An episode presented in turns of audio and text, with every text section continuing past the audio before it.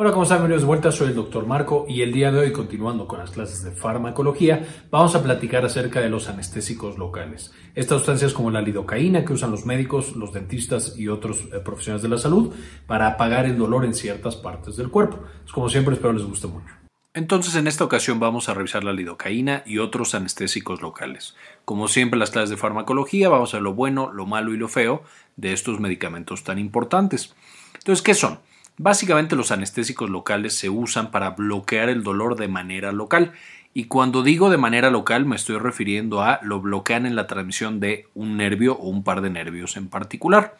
Esto, sin embargo, no significa que no puedan tener efectos en grandes partes del cuerpo. Y lo vamos a ver un poquito más adelante con ciertos tipos de anestesia, como la anestesia neuroaxial, en la cual grandes partes del cuerpo pueden quedar completamente sin la sensación dolorosa solamente porque bloqueamos un nervio en una de sus porciones. Ahora, es importante mencionar que, en términos generales, lo ideal de la anestesia local es que no bloquean otras sensaciones como el tacto, la sensación de que te jalan, eh, que te piquen, etc., y no inhiben el movimiento. Esto, por supuesto, a dosis bajas porque cuando lo usamos a dosis un poquito más altas o por periodos prolongados, también los nervios motores y los nervios sensitivos no dolorosos son susceptibles a ser bloqueados por estos mismos eh, fármacos.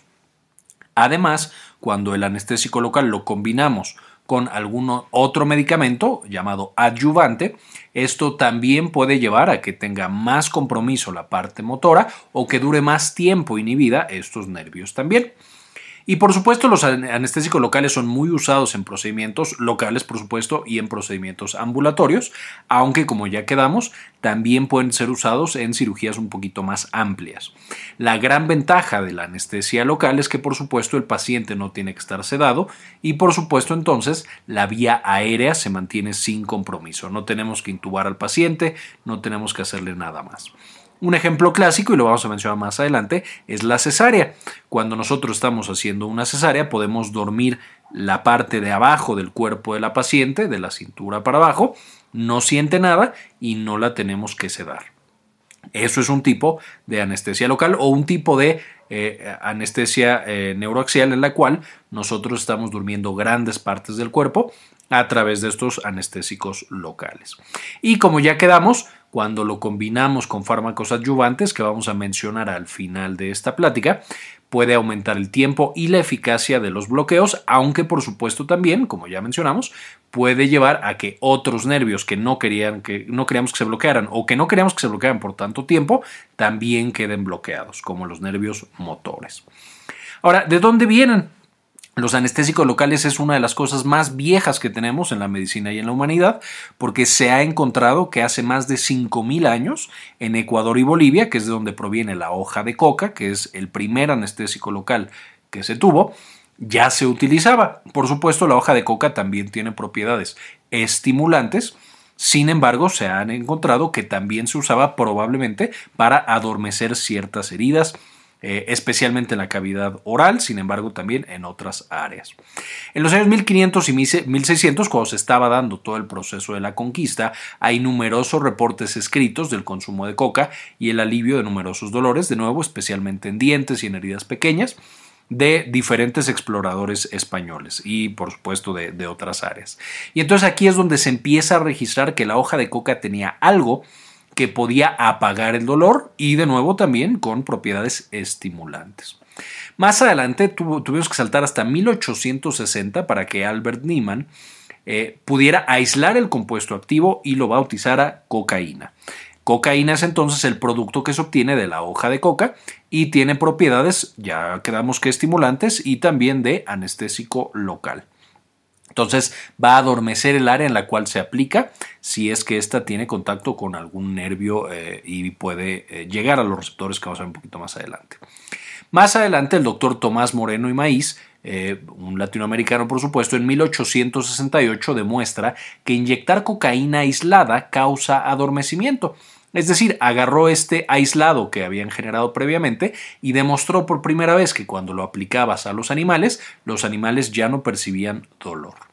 Más adelante, el doctor Carl Kohler y el doctor Sigmund Freud continúan experimentando con los efectos de la cocaína, el doctor Freud enfocado un poquito más en sus propiedades estimulantes y el doctor Carl Kohler en las propiedades anestésicas.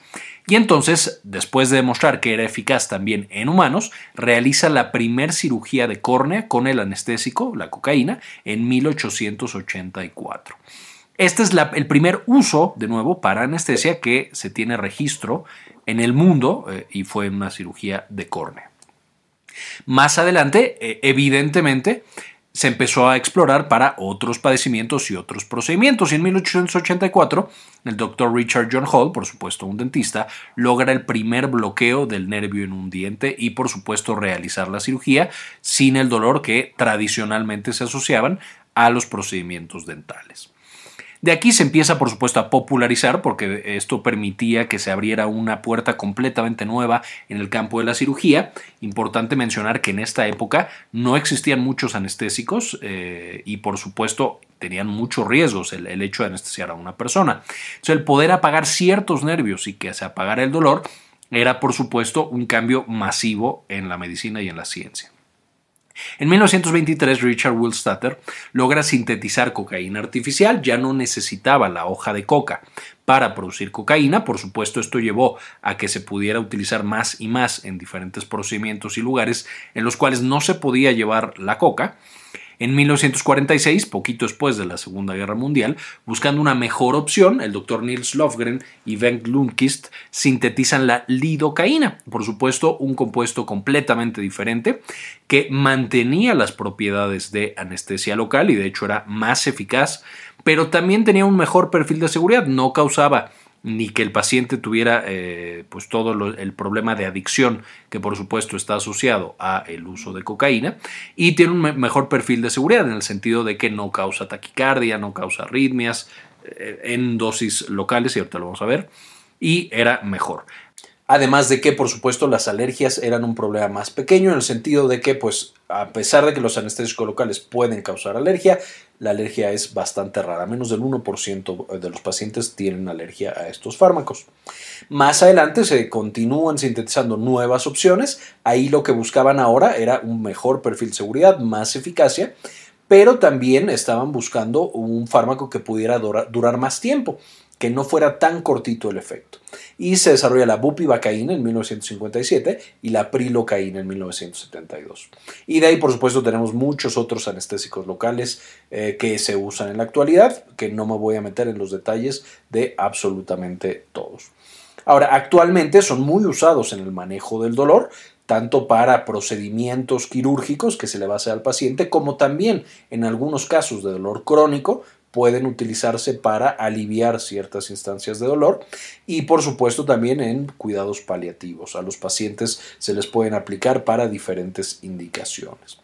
Ahora, para entender cómo funcionan los anestésicos locales, necesitamos entender el potencial de acción porque ese es su mecanismo de acción principal. En este video no lo voy a describir con mucho detalle, ya tenemos un video completo de potencial de acción que les dejo aquí en la parte de arriba para que puedan consultarlo. Pero básicamente lo que tenemos en el potencial de acción de las neuronas dolorosas es que cuando se percibe un estímulo doloroso, también tenemos todo un video de fisiología del dolor y ahí explicamos todos estos principios. También les dejo el enlace en la parte de arriba para que lo puedan checar. Pero básicamente el estímulo doloroso activa a mi neurona nociceptiva, también conocida como nociceptor, y de ahí, una vez que llegamos al axón, esto lo va a transmitir específicamente al cerebro, justamente para que mi cerebro diga, ay, me está doliendo. Vamos a tener que, cuando empiece el axón, hay unos canales de sodio dependientes de voltaje, que en el caso del nociceptor se llama NAV 1.7. Estos canales de sodio dependientes de voltaje se encuentran también en otros lugares del cuerpo. Por ejemplo, el corazón tiene NAV 1.5, el cerebro tiene NAV 1.1 y 1.5 y casi todos los tejidos excitables tienen estos canales de sodio dependientes de voltaje. Por supuesto, los tejidos excitables. De manera que cuando llega este impulso eléctrico, que es justamente la señal dolorosa, vamos a tener que se abren estos canales de sodio y entonces vamos a tener en el axón algo conocido como conducción saltatoria. Es decir, aquí entra el sodio muy rápido, después tenemos esta eh, banda de mielina o este recubrimiento de mielina que cubre esta parte del axón, y llega el segundo sitio, el cual tenemos estos receptores NAV 1.7 que reviven este potencial de acción y hacen que pase muy rápido por esta parte mielinizada. Y de ahí seguimos transmitiendo hasta que al llegar a las dendritas, las dendritas terminales, se activan canales de calcio dependientes de voltaje, el calcio entra en la neurona y por supuesto una vez que entra el calcio se libera el neurotransmisor para continuar el mensaje. Entonces, si este fuera mi dedo, aquí me pegué, vamos a tener que esto manda esta señal eléctrica muy muy rápido gracias a estos nodos, conocidos como nodos de Rambier a través del potencial de acción. Acá entra el calcio y esto libera neurotransmisores para que continúe el estímulo yendo al cerebro. Y después, cuando quiero reiniciar mi nervio, se abren canales de potasio dependientes de voltaje que vuelven todo a la normalidad. Esto, por supuesto, es una super simplificación, pero eh, ya vimos en la clase de potencial de acción con mucho detalle todas estas interacciones. Entonces, si esta es la manera en la que funcionan nuestros nervios dolorosos, pues lo único que tenemos que hacer es que cuando se empieza a liberar esta señal eléctrica a través de estos receptores o, canales eh, de sodio dependientes de voltaje, lo que hacen los anestésicos locales es que ya que se abrieron se le pegan y no dejan que se vuelva a abrir. Esta es la primera consideración importante porque significa que los anestésicos locales funcionan en nervios dolorosos que se están prendiendo. Si está completamente apagado el nervio, entonces no tarda mucho más en hacer efecto. Mientras que si el nervio está transmitiendo y aplicamos el anestésico local, ahí vamos a lograr un efecto mucho más rápido. Además de que los anestésicos locales bloquean estos canales eh, de sodio dependientes de voltaje, van a bloquear también los canales de potasio dependientes de voltaje. Entonces, una vez que se despolariza la neurona del dolor por primera vez, ya no puede repolarizarse y no puede tener un segundo potencial de acción. Esencialmente queda apagado este nervio una vez que se prendió por primera vez. Y además vamos a bloquear también estos eh, canales de calcio dependientes de voltaje. Y esto, por supuesto, me va a llevar a que no pueda yo liberar mi neurotransmisor. Esencialmente esa neurona queda apagada. Incluso si pudiera mandar la señal eléctrica, como están bloqueados estos canales de calcio, no puede liberar el neurotransmisor y no puede activar el resto de las neuronas que llevarían el mensaje al cerebro para decir que algo nos está doliendo. Entonces apagan por diferentes mecanismos al nervio, de hecho hay más incluso, apagan por ejemplo los receptores TRPV1, que son los receptores del potencial transitorio de vaniloide, que es súper importante en el dolor, incluso pueden alterar el funcionamiento de las proteínas G, etcétera, etcétera. Entonces, como todos los anestésicos tienen un chorro de mecanismos de acción, pero básicamente van a interferir con el potencial de acción y algunos otros mecanismos específicos de las neuronas nociceptivas. Y es muy importante también saber que los anestésicos locales casi todos son fármacos liposolubles, de manera que van a afectar más a cierto tipo de fibras nerviosas. Ya quedamos en la clase de tacto que nosotros tenemos varios tipos de fibras nerviosas, desde A alfa, que son las más gruesas, que tienen mucha más recubrimiento de mielina, se encargan de la propiocepción y el movimiento, las A beta que se encargan del tacto, las A delta temperatura y el dolor, que estas son las más delgadas, poquito mielinizadas, y finalmente las fibras C, que son características del dolor, también, también pueden transmitir temperatura y son súper delgaditas. Los anestéicos locales van a ser extremadamente sensibles o extremadamente buenos para bloquear las fibras A delta. Después de las fibras A delta, con dosis más elevadas, van a poder bloquear también las A beta y las A alfa. Las fibras C también se pueden bloquear por anestésicos locales, sin embargo, son las más difíciles de bloquear y por eso puede ser incluso con anestésicos locales que cierta sensación dolorosa persista, incluso con una anestesia adecuada con los anestésicos locales. ¿Por qué? Porque los anestésicos locales utilizan la mielina muchas veces para ir difundiendo el perineuro, que es lo que rodea nuestras neuronas, de hecho es la principal barrera para que funcionen estos medicamentos. Entonces, cuando ya cruzaron el perineuro, llegan a la mielina, ahí es un poquito más fácil que difundan, que lleguen a los receptores y que los, eh, a los canales, perdón, y los apaguen. Y las fibras C tienen desde otros canales y tienen otras características que puede ser difícil eh, el hecho de que los anestésicos locales los afecten. Con esto, ¿cuáles son las indicaciones de los anestésicos locales? Tenemos principalmente cuatro, tres son muy usadas y una casi no es usada. Primero, la infiltración o la aplicación tópica de anestésico local. Esto con la intención de que un área pequeña del cuerpo tenga anestesia o, ya no se perciba el dolor. Lo clásico aquí son los procedimientos dentales, sin embargo en la sala de urgencias, cuando se pone un catéter, cuando se toma una gasometría, todos son momentos en los una inyección, por ejemplo, eh, todos son cosas en las cuales es frecuente ver que se utiliza anestesia tópica para dormir la piel y que sea menos dolor o la mucosa, que sea menos doloroso la incisión, el procedimiento, la inyección, etcétera, etcétera. Después, esto por supuesto está bloqueando las fibras súper chiquititas que están en el área, en la piel y en los tejidos un poquito más profundos. En segundo lugar, tenemos el bloqueo del nervio. Esto es, vamos a bloquear un nervio ya más grandecito que llegue a un sitio específico. Aquí podríamos encontrar algo que personalmente yo incluso llegué a hacer, bloqueos de dedos, bloqueos de cierta parte de la mano o de cierta parte del pie, porque necesita hacer una incisión por alguna cosa. Abrir para quitar o abrir para hacer un... o simplemente hacer un lavado, por ejemplo, de un área, pero está infectada en el área, entonces quieres bloquear más arriba, justamente porque, como veremos más adelante, la anestesia local no se puede poner eh, en sitios que estén inflamados porque no funciona tanto y en sitios que tengan infección porque tienes el riesgo de eh, eh, esparcir esa infección por otros sitios. Entonces para eso podemos utilizar bloqueos de nervio, son bastante buenos. Luego tenemos la anestesia neuroaxial, esto es uno de los grandes avances de la medicina moderna y es como habíamos dicho, bloquear toda una región del cuerpo a través de uno o varios nervios específicos.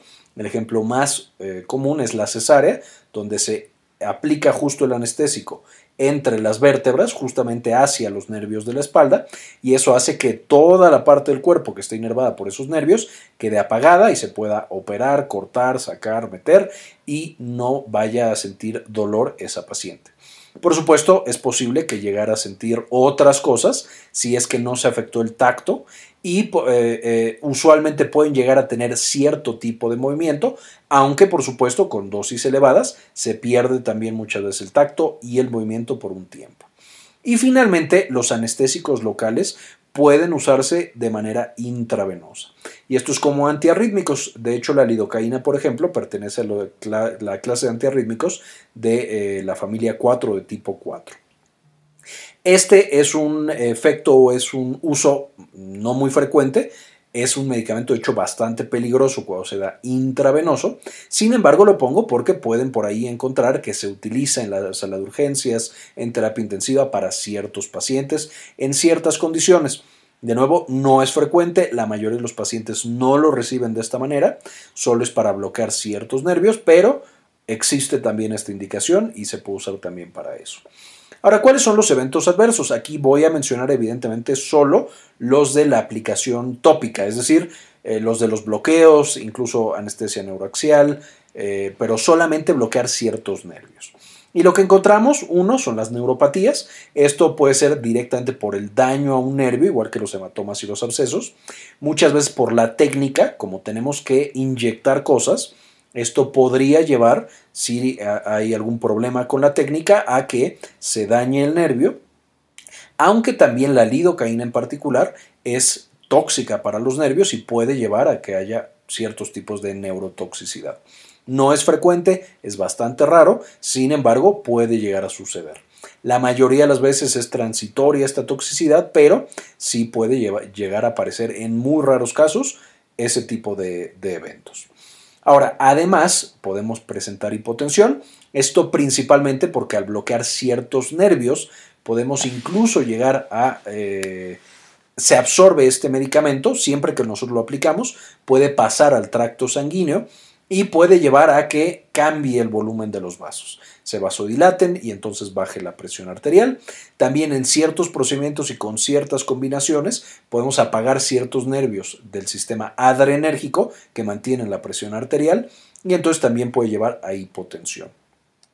Ahora, si nos fuéramos, esos son los principales eventos adversos que vamos a encontrar. Por supuesto, también asociados a la inyección, dolor, eh, enrojecimiento, cosas así. Sin embargo, cuando nos vamos al intravenoso, que de nuevo afortunadamente no es frecuente, ahí sí podemos encontrar varios otros eventos adversos. Podemos encontrar tinnitus, cosquilleo, especialmente perioral, eh, nos empieza a cosquillar la boca, y sabor metálico, todos esos son indicativos de que hay una leve neurotoxicidad asociada al anestésico local. Eh, podemos encontrar también depresión respiratoria y convulsiones, esto a dosis más altas de eh, anestésico local inyectado intravenoso. Arritmias, por supuesto, porque estamos bloqueando ahí en el corazón también los canales de calcio, los canales de sodio y los canales de potasio, todos ellos esenciales para que el corazón lata. Hipotensión, por supuesto, y colapso cardiovascular completo si es que estamos dando una dosis bastante alta. Ahora, aquí también hay que considerar que si nosotros estamos utilizando un anestésico local, local, es decir, no lo inyectamos en las venas, en la sangre, pero utilizamos una dosis demasiada alta, ese anestésico también se va a absorber a la sangre y también podemos presentar datos de intoxicación y a veces directamente pasar al compromiso cardiovascular solamente con ese anestésico local. Es por esto que no podemos realizar toda una cirugía con anestésico local y que se tiene que planear muy bien la anestesia antes de la cirugía. Si pudiéramos, si estos medicamentos fueran mucho más seguros, seguros sí los usaríamos para todas las cirugías, pero no se puede debido a este potencial toxicidad. Y por eso tenemos también que ser cuidadosos con las dosis que utilizamos.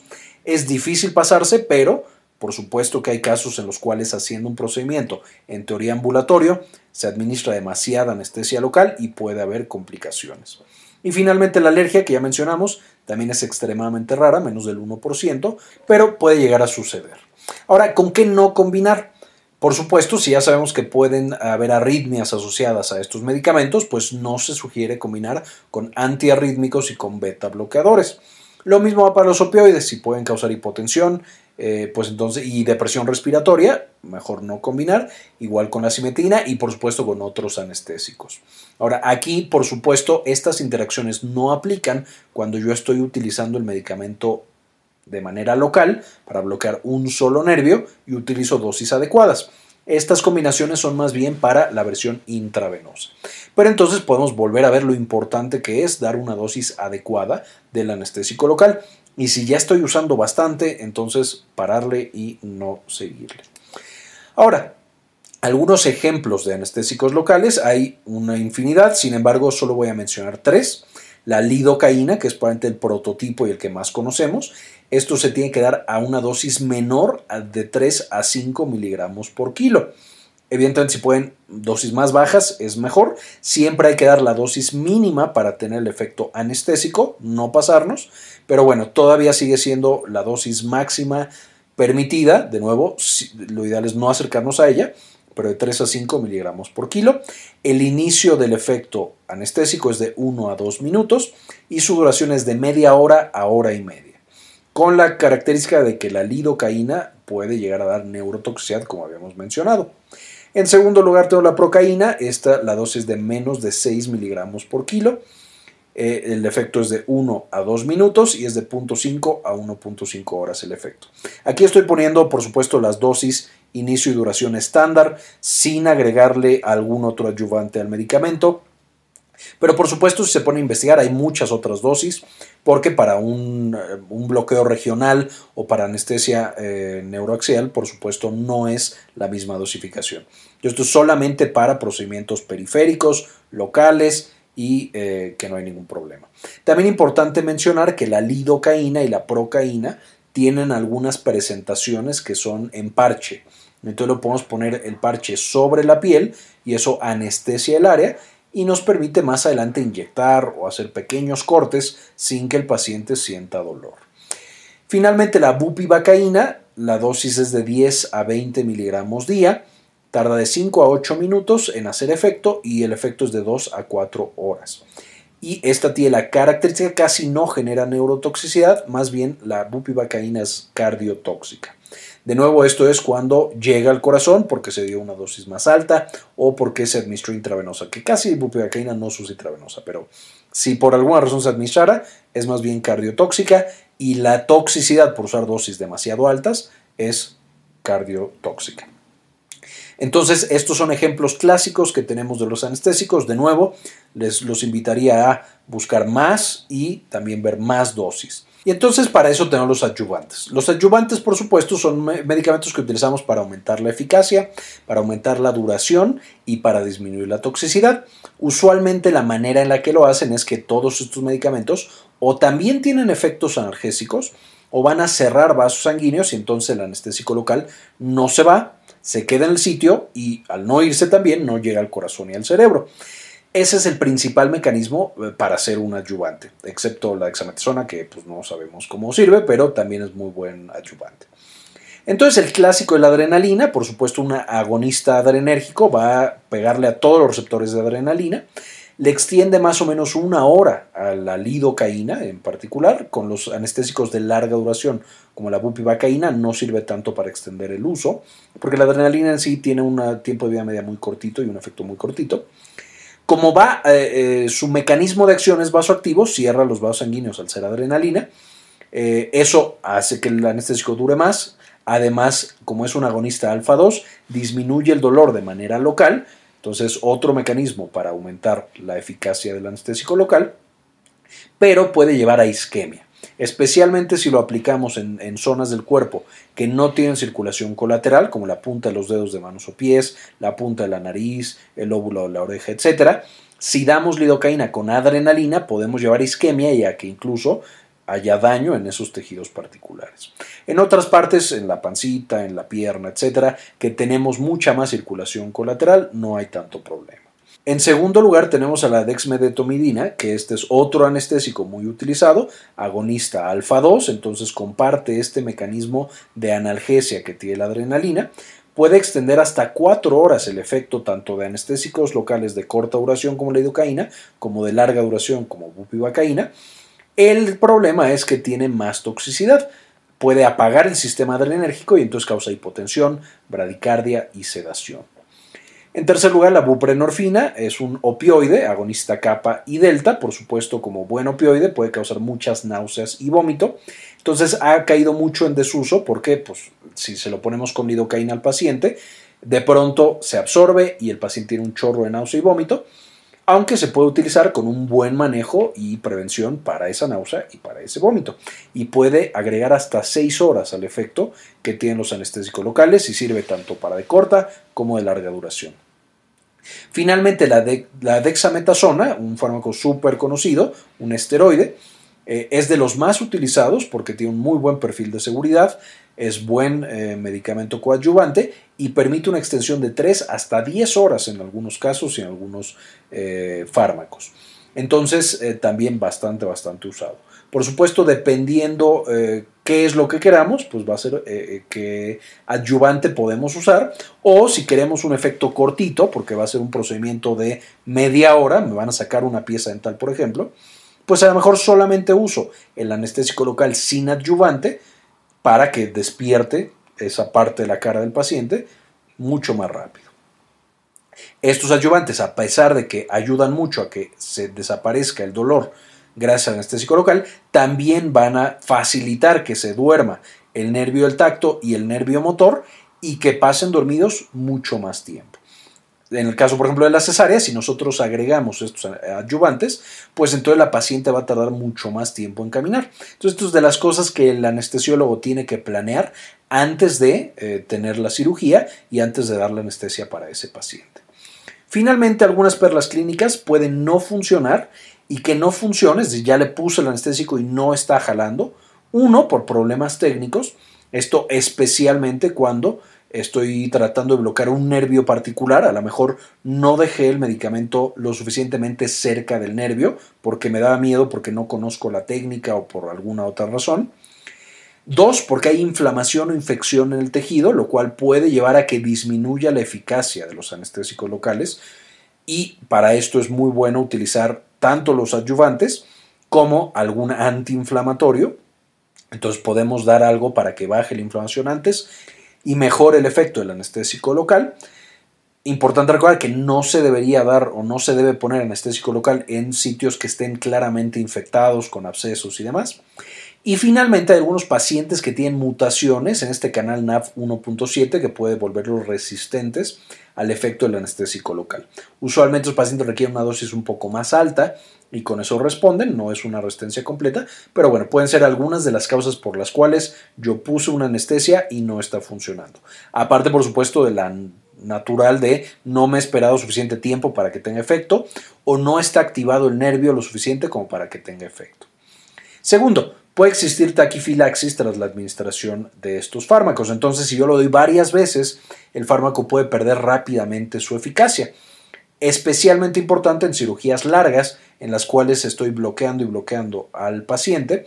Esto puede llevar a que con el tiempo ya no tenga efecto y ya no se duerma ese nervio. Tres, siempre vamos a tener una pequeña proporción que pasa a la circulación. Siempre. Es por esto súper importante que seamos muy cuidadosos con la dosis que le ponemos a los pacientes. A pesar de que son medicamentos súper seguros, justo esta seguridad es lo que hace que de pronto nos confiemos y utilicemos dosis más cercanas al umbral de toxicidad eh, y debemos evitarlo a toda costa. Entonces recuerda que siempre pasa circulación, aunque sea muy poquito, y por lo tanto debemos siempre usar la dosis mínima necesaria para generar la anestesia. Número 4. Algo muy bueno es acompañar de una guía por ultrasonido por estimulación nerviosa. ¿Por qué? Porque eso hace que estemos depositando el fármaco donde necesitamos depositarlo y hace que la anestesia sea más profunda, más segura eh, eh, y que además no generemos eh, daño a las estructuras nerviosas por la técnica. Entonces, siempre que sea posible, guiar por ultrasonido o por estimulación nerviosa. El número 5, el manejo de la intoxicación, o sea, si ya le di una dosis alta a este paciente, ¿qué tendría que hacer? Uno, dar medidas de soporte, manejar las arritmias, las convulsiones, eh, cualquier cosa que le haya parecido al paciente, la hipotensión, el desmayo, etc. Y también se llega a dar una infusión de lípidos. No estamos seguros cómo funciona la infusión de lípidos, parece que atrapa un poco al anestésico local, porque no son fármacos liposolubles, pero bueno, el tratamiento es infusión de lípidos, tal cual como si estuviéramos dando una nutrición parenteral total, no a la misma dosis, pero con los mismos lípidos, y eso jala ese anestésico y limita la toxicidad, especialmente contra corazón y cerebro. Y finalmente, algo que ya mencionamos, eh, los ayudantes son muy buenos, pero no siempre deben utilizarse. Van a incrementar la duración y el efecto sobre el dolor, así como la seguridad en cuanto a toxicidad, pero también afectan el tacto y el, eh, los nervios motores. Entonces, tener cuidado con esa parte. Entonces, esto es lo que les quería platicar de los anestésicos locales. Quiero agradecerles muchísimo por ver hasta este punto del video. Quiero agradecer en particular a los miembros del canal, no solamente que están suscritos, sino que nos apoyan todos los meses con una pequeña donación de uno o de dos dólares. Y este video quiero dedicárselo a María Belaustegui, Fabián Forero, Napoleón Solís, Antonio Guizar, Sandy Oliva, Jorge C. Beltrán, Ana Karen Tejeda, Marga Torres, Susana Vidal, Hernán Gustavo, Matías Hernández, El J y Luis Facundo. Muchísimas gracias por todo el apoyo que nos brindan y por permitirnos hacer este contenido. Y finalmente les dejo algunas de las referencias que utilizamos para eh, poder hacer este texto y eh, poder hacer este video. Espero les sirvan y les eh, guste. Bien, esto fue todo por el video de hoy, espero lo entendieran, espero ya sepan un poquito más cómo se usan estos fármacos tan importantes para la salud humana y como siempre, ayúdenos a cambiar el mundo, compartan la información.